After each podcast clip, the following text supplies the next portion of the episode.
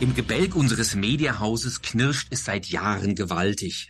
Auf den Niedergang der Printumsätze und dem Zeitungssterben folgt nun die Talfahrt der Umsätze im linearen Fernsehen.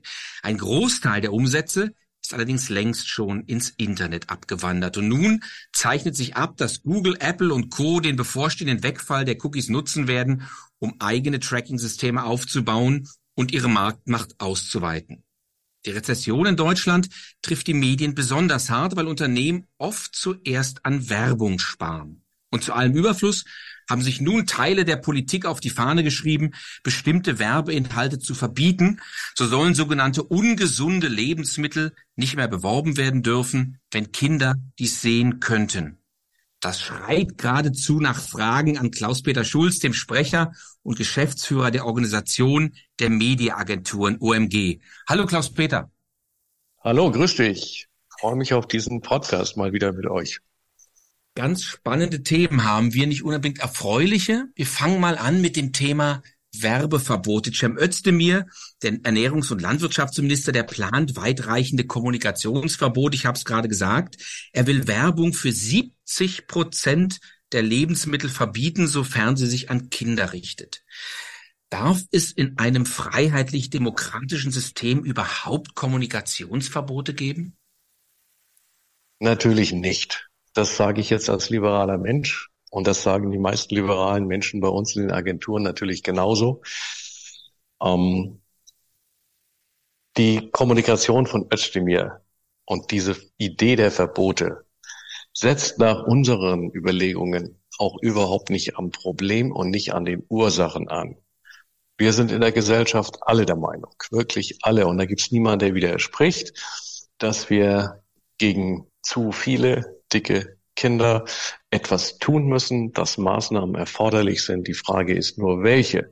Und die Frage ist, ob Werbeverbote hier das richtige Mittel sind. Und die Antwort ist sehr klar. Die haben wir, die hat der ZRW, die haben andere auch gegeben. Nein, mit diesem Mittel von Werbeverboten kann man dieses Ziel nicht erreichen. Ähm, der ZRW hat durch Studien sehr klar nachgewiesen, dass es keinerlei Korrelation zwischen Werbeinvestition und zwischen Konsum für Süßwaren insgesamt, aber auch insbesondere Süßwaren bei Kindern gibt. Ganz im Gegenteil, in den letzten Jahren ging die Entwicklung deutlich auseinander. Das heißt, während der Pandemie, und das ist auch kein, kein Wunder, nahm der Konsum äh, für Süßwaren bei Kindern zu und die Werbeinvestitionen gingen runter.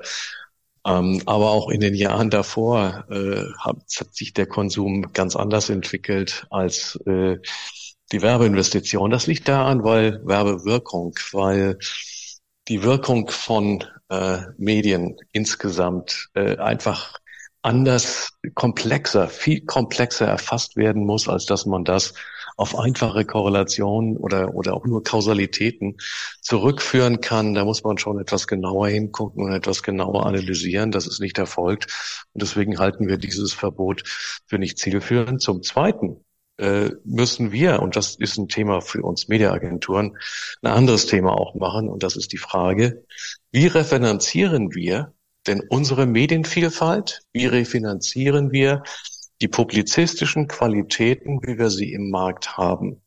Und dazu ist Werbung natürlich ein wichtiger Beitrag, um das zu leisten. Wenn ich jetzt mit Werbeverboten signifikant eine Größenordnung von 12 Prozent bis 15 Prozent bei einzelnen Medien wegstreiche, nur durch Verbote.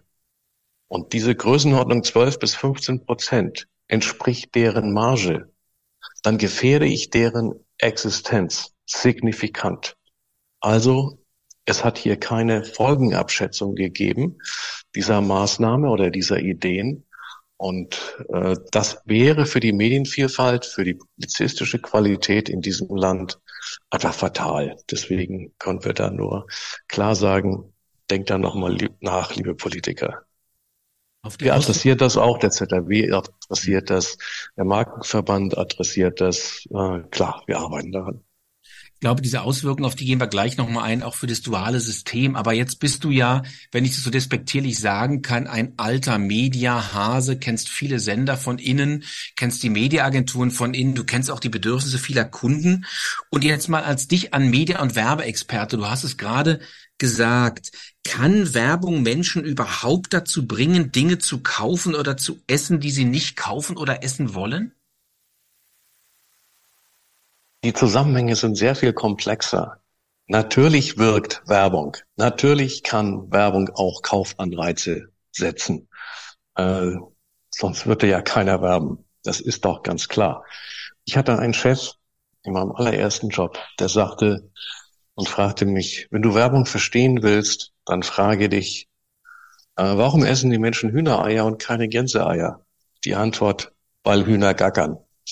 Also ähm, soll, sollte heißen, ähm, ja, du kannst mit Werbung schon ganze Seg äh, Konsumsegmente äh, befördern und auch neue Konsumsegmente, Innovationen befördern, forcieren äh, und damit auch Konsumverhalten signifikant ändern.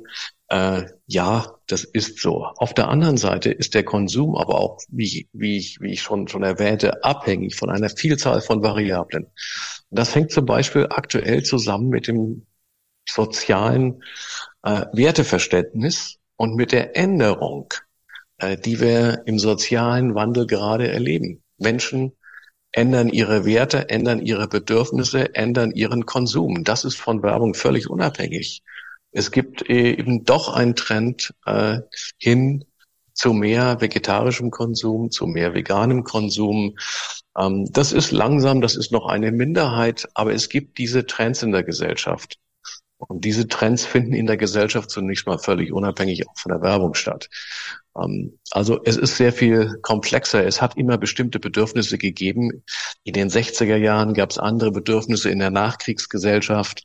Äh, da gab es das Bedürfnis, äh, auch einfach nach den schweren Kriegsjahren mal wieder satt zu werden oder das Bedürfnis wieder zu reisen. Äh, siehe die Konzepte zur Maslow'schen Bedürfnispyramide.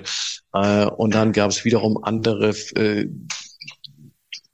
Konsumsegmente und andere Bedürfnisse, die befriedigt werden wollten nach Unterhaltung und nach Fun und nach Spaß. Und dann war diese Zeit aus den 90ern auch vorbei und es differenzierte sich aus in den Zielgruppen. Also das ist ein, wie gesagt, ein komplexer Zusammenhang, den man nicht einfach auf Werbung reduzieren kann. Aber äh, ja klar, Werbung hat einen Leistungsbeitrag auch zum Konsum. Vielleicht ein, ein Beispiel aus den vielen Attribution Modelings, die wir mit der Agenturen machen. Äh, man muss sich sehr an, genau anschauen, welchen Leistungsbeitrag für den Absatz einer Marke hat denn Werbung überhaupt? Bei sehr bekannten Marken, und da sind wir im Süßwarensegment, ist der Leistungsbeitrag von Werbung und Media insgesamt in einer Größenordnung von 10 bis 15 Prozent, äh, mit der, der ich den, den Konsum erklären kann mehr nicht, weil die Marken bekannt sind, weil Faktoren wie Preis, wie Distribution, wie Wettbewerb, äh, wie Produktqualität äh, sehr viel stärker und gerade in der Historie der Marke, wenn es eine gelernte Marke ist, hier einzahlen, als es aktuell die Werbung ist. Und daher konnte sich Mel Pritchard auch wunderbar mal hinstellen und sagen, jetzt gehe ich mal ein halbes Jahr aus Online-Werbung raus, weil bei seinen bekannten Marken passiert da erstmal gar nichts. Ähm, und das ist hier auch so. Und von diesen 15 Prozent hat Media nochmal die Hälfte Anteil, also siebeneinhalb, und die Kreation mindestens die andere Hälfte. Äh, also differenzierter genau hinschauen. Jetzt hat Werbung natürlich auch etwas und die Medien haben etwas, ähm, was ganz wertvoll ist. Wir könnten ja theoretisch auch Kindern helfen, sie aufklären. Wir könnten als Medien ja auch sagen, wir tun den Cem Özdemir und der Koalition Gefallen und helfen ihm, du hast es gerade gesagt, die eigentliche Ursache zu bekämpfen. Was könnten wir denn als Medienschaffende eigentlich tun, um Kindern zu helfen, sich klar zu werden, was sie da eigentlich tun, den Eltern klar zu machen, was sie da eigentlich ihren Kindern antun und dann vielleicht auch ihnen helfen, sich vernünftiger zu ernähren. Der Markenverband hat mal gesprochen von so einer gemeinsamen Aktion, dass man sagt, man versucht Aufklärung gerade an bildungsferne Schichten. Ist es was, was wir gemeinsam anstoßen könnten oder müssten? Ich bin nicht sicher, inwieweit man vier- bis achtjährige Kinder äh, mit, mit Werbung äh, Druck betanken kann, ob das wirklich zielführend ist. Äh, was wir, was wir tun können, ist erstens, ist die Lebensmittelindustrie in der Verantwortung, Lösungswege aufzuzeigen und mit diesen Lösungswegen auch auf die Politik mal zuzugehen. Dabei muss man aber auch ganz klar problematisieren, dass ein gewisser Zuckeranteil natürlich in Süßwaren drin ist und dass ich den auch nur bis zu einem bestimmten Anteil reduzieren kann überhaupt. Und dann liegt es auch in der Verantwortung einer Gesellschaft und damit eben auch in der Verantwortung von Eltern, wie sie mit ihren Kindern umgehen, wie viel Süßwarenkonsum sie ihren Kindern denn zugestehen und erlauben. Und das ist, glaube ich, das wichtigste Element, dass wir die Eigenverantwortung hier wieder stärken. Das ist aber ein anderes gesellschaftspolitisches Thema. Äh, und da kann man Werbung nicht mit überfrachten. Das kann die Werbung alleine nicht leisten. Das, das äh, muss aus der Gesellschaft schon heraus selber kommen, beziehungsweise auch muss von der Politik mitkommen.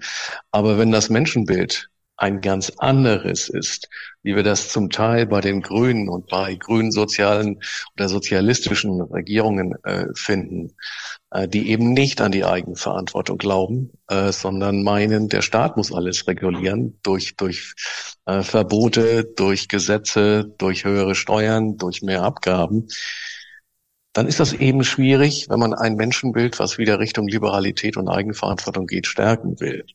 Ähm, aber die Werbung kann man hier auch nicht überfrachten. Wir können nicht für alles hier Verantwortung übernehmen. Muss man leider auch so feststellen. Ja, ich glaube, das, was du gerade gesagt hast, was ja am Ende jeder äh, äh, Betriebswirtschaftsprofessor und Marketingprofessor sagt, es gibt eben die berühmten Ps, ob es jetzt vier oder sechs sind des Marketings. Und am Ende ist Werbung, die Kommunikation ja nur ein Teil davon, der irgendwie Absatz, Umsatz und Konsum hebelt. Ähm, ja. Eben auch angesprochen, Medien sind ein Pfeiler unserer Gesellschaft und ähm, sind ganz oder teilweise werbefinanziert. Du hast gerade gesagt, 12 bis 15 Prozent der Umsätze, also die Marge der Medien würden komplett wegfallen. Was bedeutet denn das, was da Teile der Koalition vorhaben für deren Finanzierung? Werden da an Kinder gerichtete Sender im Privatfernsehen zum Beispiel komplett verschwinden? Wird es da bestimmte Inhalte gar nicht mehr geben? Werden die Sender alle abspecken müssen?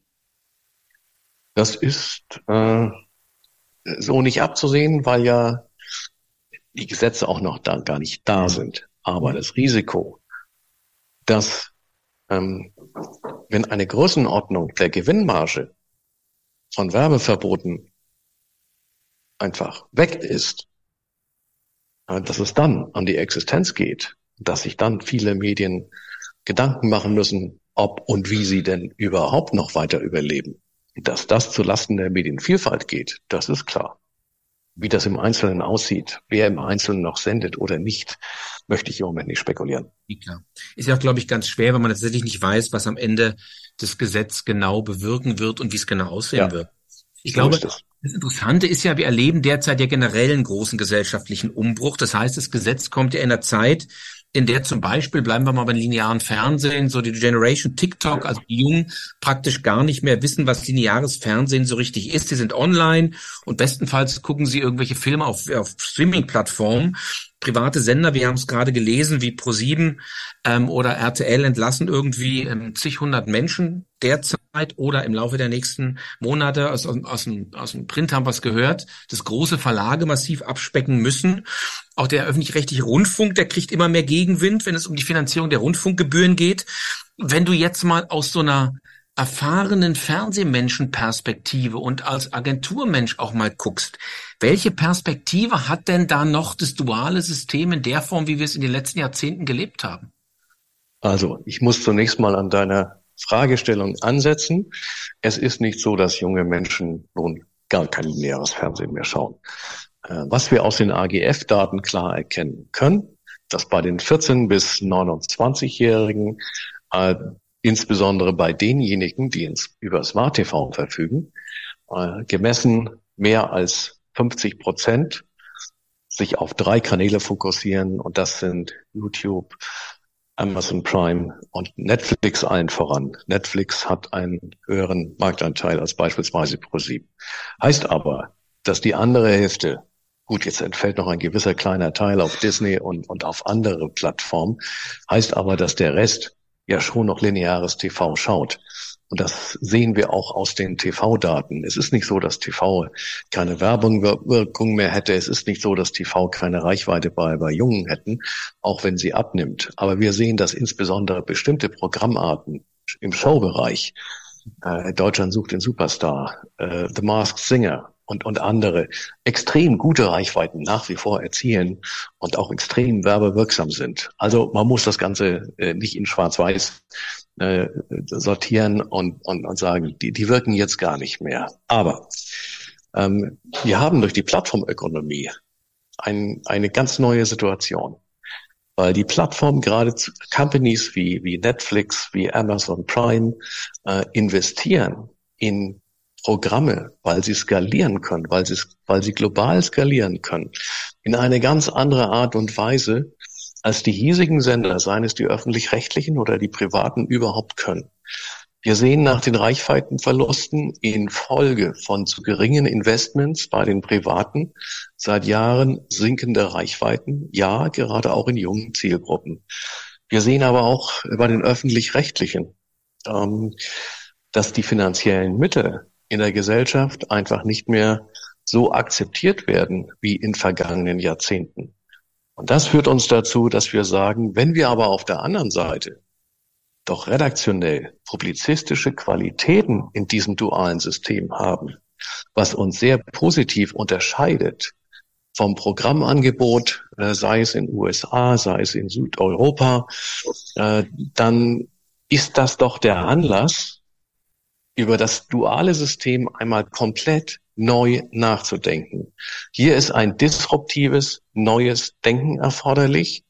Ähm, und das ist etwas, was wir fordern ähm, im Sinne erstens der Medienvielfalt und der Programmqualität, aber auch zweitens im Sinne einer digitalen Souveränität, die wir doch noch nicht endgültig äh, nur an, an US-Companies aus dem Silicon Valley oder aus, aus China abgeben wollen. Ähm, und deswegen setzen wir hier an wenn man überlegt, sozusagen, wie die Zuständigkeiten auch sind. Wir haben ja ähm, Länder, die Bundesländer, die sehr stark auf das Thema Fernsehlizenz und Werbeverbote, kommen wir wieder zu dem, was wir vorhin gesagt haben, eingreifen. Wir haben auf der anderen Seite dann Medien, die nicht lizenziert sind, beziehungsweise die nicht reguliert sind. Wie würdest du so aus dieser Rückschau kann man ja gar nicht sagen, so in die Vorausschau mal gucken und sagen, was muss denn aus deiner Sicht passieren, damit die deutschen Medien eine Chance haben, wettbewerbsfähig zu werden? Oder wieder wettbewerbsfähig zu werden? Sie müssen investieren und wenn sie es nicht alleine können, aus, aus äh, der, der börsennotierten Logik, dann müssen sie kooperieren mit anderen Medien und dazu brauchen wir aber auch politische Rahmenbedingungen, die das zulassen. Das heißt jetzt nicht, dass RTL und Pro7 Sat1 fusionieren müssen. Man kann aber eine gemeinsame Plattform betreiben. Und diese Notwendigkeit ist aus unserer Sicht im Markt zwingend da. Es hat ja genügend Beispiele gegeben, äh, dass sich äh, Kooperationen auszahlen, dass die äh, verwertbar sind. Paradebeispiel war, war so etwas wie Bad Banks oder Babylon Berlin.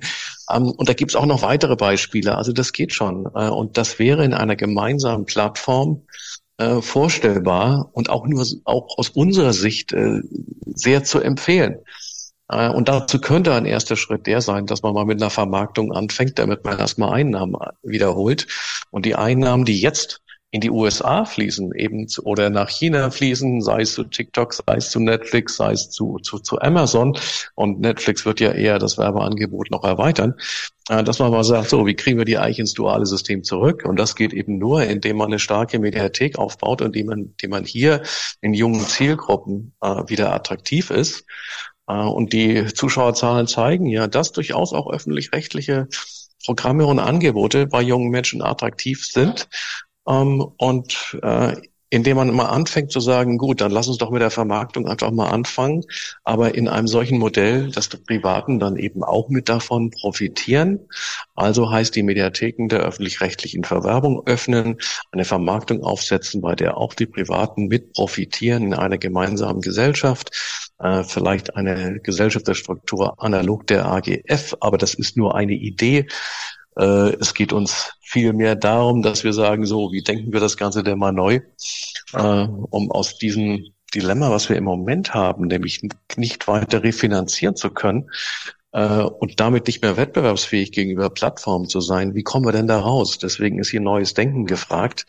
Äh, und das, das, man müsste sich im Grunde in einem kleinen Kreis mit den Programmverantwortlichen äh, mit den Senderchefs, äh, mit dem, mit den Marktverantwortlichen mal zusammenhocken und, und mal an einem solchen Modell arbeiten und dann sagen, so, und jetzt kriegen eben dann spezielle Teams den Auftrag, das im Detail auszuarbeiten.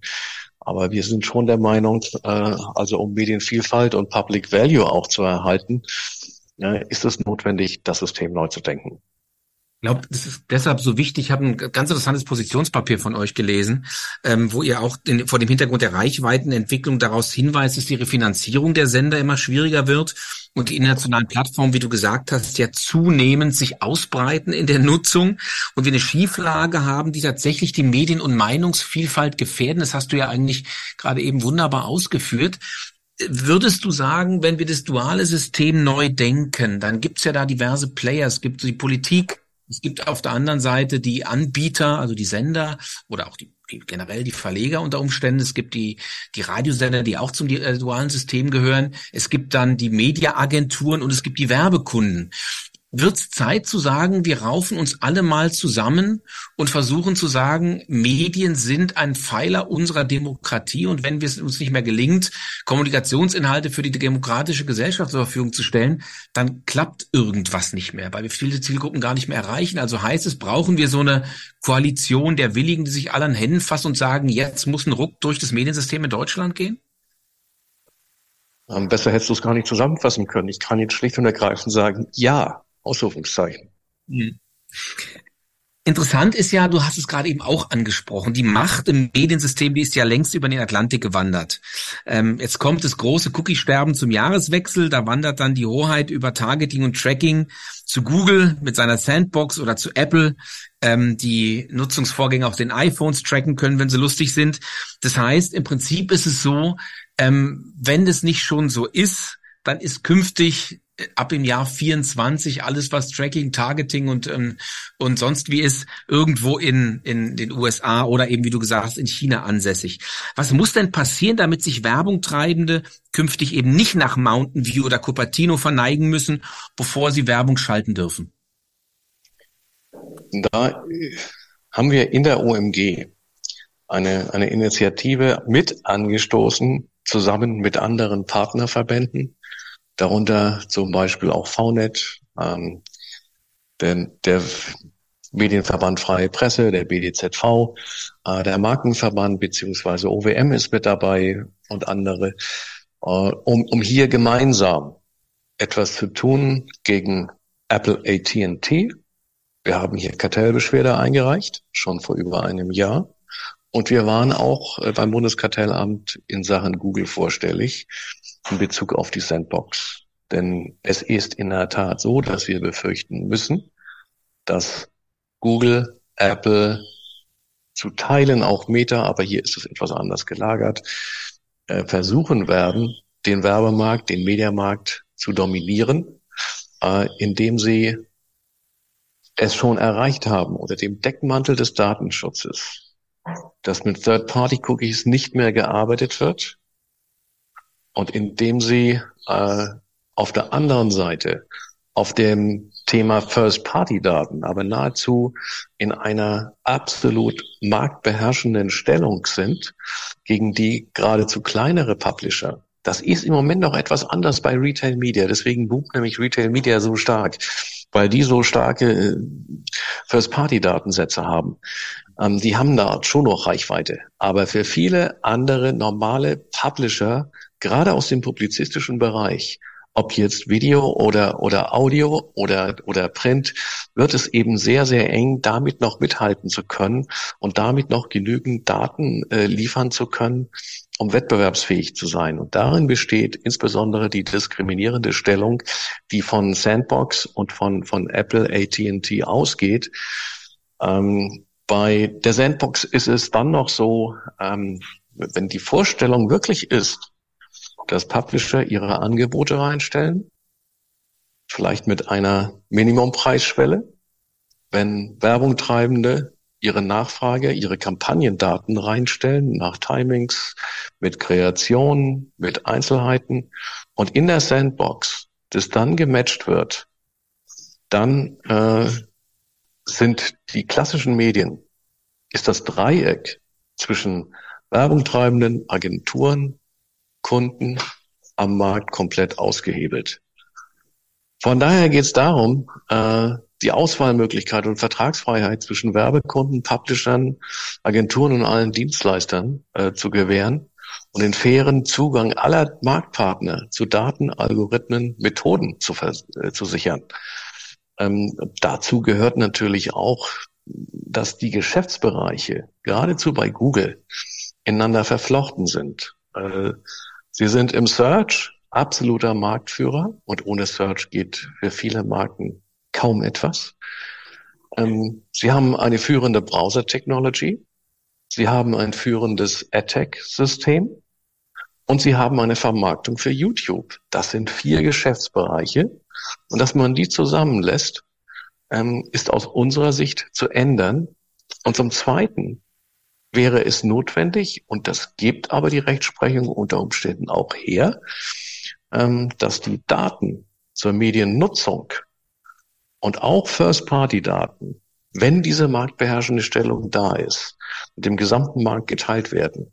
Das sind Ziele, die wir versuchen werden zu erreichen und für die wir arbeiten. Und äh, ja, dafür ist es gut, eine Allianz von, von Werbeverbänden zu haben, wie wir sie im Markt noch nie hatten und eine Zusammenarbeit auch in einer Qualität, wie ich sie in 30 Berufsjahren im Markt nicht kennengelernt habe. Das ist das Positive an der Sache. Wie weit wir damit zum Ziel kommen, sei dahingestellt, aber wir sind nicht alleine.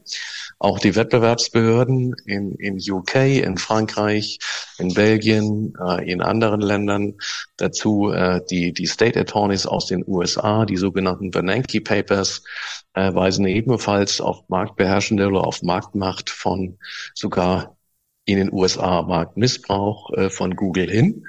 Und von daher ist das ein Phänomen, was wir nicht alleine angehen. Und das, ist, das fühlt sich gut an. Also macht ja auch hoffnungsvoll, ehrlich gesagt. Was mich so ein bisschen wundert, du hast gerade eben angesprochen, Procter Gamble, die ja mal tatsächlich gesagt haben, ein halbes Jahr, sie machen gar keine Online-Werbung und haben sich angeguckt, wie viel verschwindet eigentlich von dem, was ich da im Internet treibe, an Tech-Fee, an Ad-Fraud und sonst wie. Es gibt ja ähm, nicht wenige, die sagen, die Hälfte aller Werbeeuros oder die Hälfte des Werbeeuros verschwindet irgendwo, aber landet niemals bei irgendeinem Userin oder einem User, der davor sitzt. Warum hat man so den Eindruck, dass viele Werbungtreibende so wie die Lemminge weiter buchen, obwohl eigentlich bekannt ist, dass das System nicht so eins ist, wo man sagt, ich habe einen klaren Nachweis, dass mein Geld wirklich da ankommt oder meine Investition wirklich da ankommt, wo sie eigentlich hingehört. Ist da der Common Druck, der gemeinsame Druck sozusagen oder der, der Habit, der, der Habit sozusagen so stark, dass sich keiner traut, was dagegen zu machen? Nein. Das ist einfach eine Branchenmeer, die seit über 30 Jahren kolportiert wird.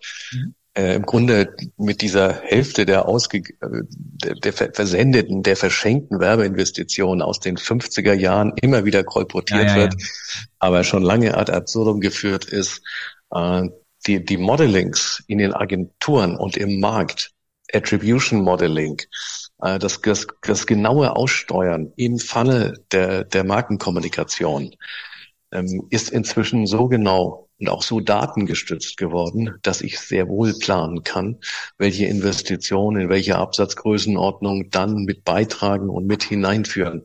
Also der ist sehr viel Präzision reingekommen. Äh, zum Glück ist, ist die das allerletzte Quäntchen des Verbrauchers, der Menschen eben doch nicht voraussehbar und es kann immer noch mal etwas anders kommen, als man das modelliert. Aber die Genauigkeit ist sehr viel größer, sehr viel genauer. Ich weiß ziemlich genau, welche Investitionen zu welchem Ergebnis führen und ich bin mir sicher, dass P&G sehr genau wusste, äh, bevor sie sagen, wir gehen ein halbes Jahr aus der Werbung raus, welche Effekte das mit sich bringt und ob sie sich das leisten können oder nicht. Dafür sind sie viel zu kommerziell aufgestellt. Also ähm, das, das lässt sich sehr genau tracken und lässt sich äh, inzwischen mit einer ziemlichen Präzision sagen, dass die Themen Ad Fraud, ähm, genau wie Hate Speech, Fake News und andere ein ganz wichtiges Thema in der Branche sind, sozusagen ein Dauerbrenner, ist natürlich richtig. Auf dem GWA Sommerfest, wo wir uns vor kurzem getroffen haben, hast du mir von einer ganz interessanten Initiative berichtet, ähm, Hashtag Use the News. Warum, worum geht's denn da? Die DPA hat eine Initiative ins Leben gerufen ähm, mit der Fragestellung, wie können wir die Menschen in diesem Land, wie können wir junge Zielgruppen wieder stärker an Nachrichten, an seriöse Recherche und Informationen heranführen, insbesondere die jungen Zielgruppen. Es gibt Studien vom Leibniz-Institut dazu, die besagen, und das, das, das, das kennen wir aber aus der Media vorher auch schon, dass äh, ein Drittel der jungen Menschen sagt, Nachrichten haben für mich keinen Wert. Und die auch keinen Wert darin sehen, sich über äh, entsprechende publizistische Medien zu informieren, sondern sie sagen, ich informiere mich über Influencer, über Social Media, über Freunde und Bekannte. Es gibt ein weiteres Drittel, äh, das da etwas ambivalent ist äh, und, und aber nicht in der Lage ist, Hate Speech und Fake News zu erkennen. Und es gibt dann schon auch ein Drittel der jungen Menschen, die durchaus informiert und sehr engagiert sind. Das ist nicht nur die Future for Fridays, Friday for Futures Bewegung, ähm, sondern das sind auch andere Themen, für die sich junge Menschen durchaus begeistern lassen. So, diese Kampagne setzt jetzt an an der Idee, wir werden nächstes Jahr 75 Jahre Grundgesetz haben im Mai. Wir werden das Jahr der Nachrichten haben äh, über das gesamte Jahr hinweg. Und äh, die Kampagne setzt mit einer Awareness-Kampagne an, am Wert der Nachricht generell, nach dem Motto Nachrichten, die Stimmen statt Stimmung machen und wird gezielt Aktionen erfahren, die junge Menschen, äh, die Generation Z ansprechen wird ähm, um, um sie hier wieder zu äh, mehr Motivation, zu mehr äh, Engagement, zu, zu mehr Nachdenklichkeit, zu mehr Auseinandersetzung mit publizistischen Medien und mit Recherche äh, zu bekommen. Es ist eigentlich unglaublich ehrenwert. Wir beide sind in einer Zeit groß geworden, in dem, als wir klein waren, die Tagesschau sozusagen das tägliche Lagerfeuer war und dann kamen die Privaten mit ihren, mit ihren Nachrichten dazu. Dann gab es irgendwann Nachrichtensender wie NTV als erste in Deutschland, wo man sagt, guck mal, da wird die publizistische Fahne auch in audiovisuellen Medien groß gehalten. Dann kam das Internet und da kam über Social Media jetzt gerade für die junge Generation ja so ein Phänomen, dass die sagen, alle diese Nachrichtenangebote tauchen in 20 Sekunden Schnipsel irgendwo auf TikTok auf und vielleicht, wenn ich Glück habe und der Algorithmus es durchlässt, sehe ich die als junger Mensch auch. Ähm, wie kommen denn die Nachrichten und wie kommen denn wir denn mit unseren Informationen, auch als Publisher sozusagen, künftig rein in diese Filterblasen von Menschen, die gar keinen Wert für eine klassische Information eigentlich mehr so richtig haben? Das Interessante ist ja, dass in dem Moment, wo Nachrichten über Social Media ausgespielt werden, wie zum Beispiel über YouTube, wie zum Beispiel eine Tagesschau über Social Media ausgespielt wird, sie plötzlich junge Menschen wieder erreicht, die das auch dann wieder schauen. Ähm, also das zeigt dann doch die Macht und auch die Krux, die Google und, und andere hier haben. Denn gleichzeitig profitieren sie überproportional durch Werbeeinnahmen von dem System und, und verlagern die Markt- und Machtgewichte weiter Richtung Google. Auf der anderen Seite ist es aber für die herkömmlichen Publisher wichtig, mit diesen Medien zu arbeiten. Ähm, aber ich kann junge Menschen schon über Social Media und über andere Formen erreichen. Es gibt beispielsweise in Wien eine Agentur, die besteht nur aus Influencer, aus Creatern und aus Redakteuren. Die schaffen eine Community und werden dieser Community jeden Tag ein Thema vorgeben, die sich äh, und dann kann sich die Community dazu äußern und kann dann ihr eigenes Videomaterial und es ist Video, das sind keine Texte, was junge Menschen äh, dann dann hochladen äh, aus Interviews, aus Meinungen, äh, aus Informationen da wieder hochladen. Die Agentur kuratiert das äh, auch in Videoformate und stellt diese dann in YouTube, in, in TikTok und in Insta rein äh, und kann somit und dann auch unter, unterstützt, äh, hoffentlich von Meta und von, von, von YouTube und anderen, äh, hier für mehr Reichweite und mehr Verbreitung sorgen.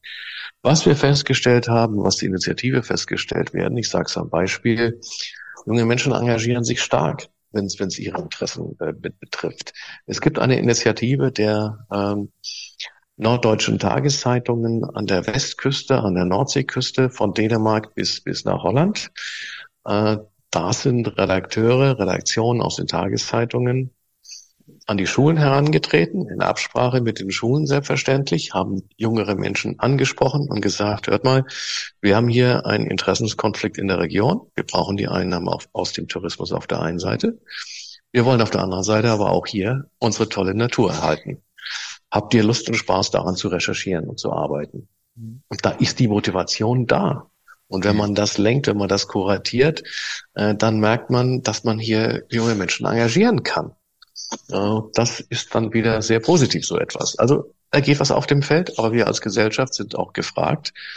Und es ist selbstverständlich auch eine Frage von Bildung äh, und auch eine Frage von Eigenverantwortung der Eltern, äh, den Jugendlichen. Da sind wir bei dem Thema wieder, nämlich Grundwerte vorzugeben äh, und, und ihnen zu zeigen, wie man mit Medien heutzutage umgeht, wie man recherchiert in den sozialen Medien, wie man eben nicht den Algorithmen auf den Leim geht, die einem immer more of the same geben, sondern äh, wie man die gegenteilige Frage einfach mal ins Netz stellt und dann schaut, was da mal passiert. Ähm, aber das sind Lernprozesse einer Gesellschaft und nicht nur unsere Gesellschaft, äh, die aber von irgendeiner Seite mal mit angestoßen werden müssen. Und das, wir halten die Initiative Use the News hier für sehr, sehr interessant und für sehr, sehr gut und engagieren uns hier sehr, sehr gerne. Äh, ich habe selten so was Sinnvolles in meinem Berufsleben getan, wie mich hierfür zu engagieren. Jetzt hast du zwei Stichworte genannt, Reichweite und Verbreitung und auch Sichtbarkeit, gerade für die junge Generation. Jetzt entsteht derzeit im öffentlichen Raum ja auf den digitalen Screens eigentlich ein neues Nachrichtenportal, Outdoor wie Indoor, mit News, die für alle sichtbar sind. Ein Ex-Bundespräsident hat mir mal gesagt, es sei künftig die einzige Chance, heutzutage noch die gesamte Bevölkerung, du hast es auch gerade angesprochen, bildungsfernere Schichten zu erreichen. Welche Rolle kann, kann denn Out of Home, Information auf Out of Home bei sowas wie Use the News künftig spielen, aus deiner Sicht? Autoform hat natürlich eine immense Sichtbarkeit, äh, gerade im urbanen Bereich äh, und kann von daher insbesondere bei dem Stichwort Awareness-Kampagne äh, sehr viel Aufmerksamkeit, sehr viel Reichweite erzielen äh, und damit sehr viele Menschen ansprechen. Das sind wirklich die von alt bis jung, weil ein Out of, out kann keiner vorbei und geht keiner vorbei. Da kann ich wirklich im Unterbewusstsein äh, Menschen ansprechen, Menschen erreichen, wenn der Claim dann stark genug ist, wenn die Motive stark genug sind, wenn die Stilmittel von Out of Home äh, wirklich eingehalten werden. Das heißt klares Bildsignal, klares Farbsignal, nicht zu viele Worte, möglichst nicht mehr als fünf bis bis sieben. Äh, dann habe ich hier schon eine, eine große äh, Effizienz, äh, auch, auch für die Menschen, die, man darf ja nie vergessen, dass manche Menschen nur ein bis zwei Sekunden äh, am, am Werbemittel vorbeikommen. Äh, da muss ich die so signifikant äh, und so plakativ im wahrsten Sinne des Wortes ansprechen, dass es auch gesehen wird. Aber wenn das von den Motiven gegeben sein wird, dann wäre Out of Home ein, ein super Beitrag auf jeden Fall in die Awareness-Kampagne. Die Inhalte müssen dann über andere Kanäle vertieft und abgeholt werden und verbreitet werden. Äh, und Response muss selbstverständlich dann über die anderen Kanäle organisiert werden. Aber um Awareness und Reichweite aufzubauen, ist Out of Home nach wie vor ein super Medium. Da sind wir wieder beim gesamten Mediensystem. Klaus-Peter, ganz herzlichen Dank. Gerne. Das war der Out of Home Podcast mit Klaus-Peter Schulz, dem Geschäftsführer der UMG, die die Mediaagenturen in Deutschland repräsentieren.